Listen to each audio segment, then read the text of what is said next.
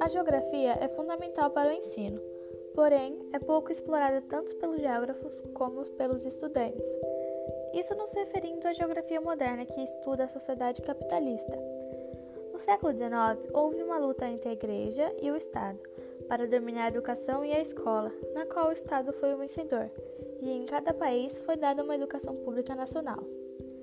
A escolarização da sociedade começa a partir do capitalismo, da industrialização, urbanização e do aumento populacional. Na realidade, da luta entre a Igreja e o Estado, eles decidiram que quem necessitava de educação naquele momento era a burguesia e a capital. A escola também ajuda na reprodução da capital. Os alunos estudam disciplinas que são necessárias na indústria moderna. É um sistema capitalista de ensino.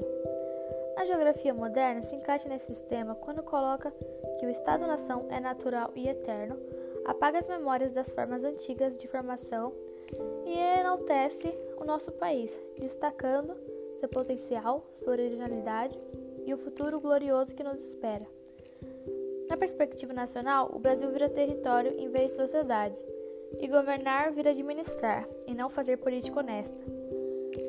E, internacionalmente, o país vira uma paisagem terrestre, visão de um lugar com várias etnias e às vezes até de racismo.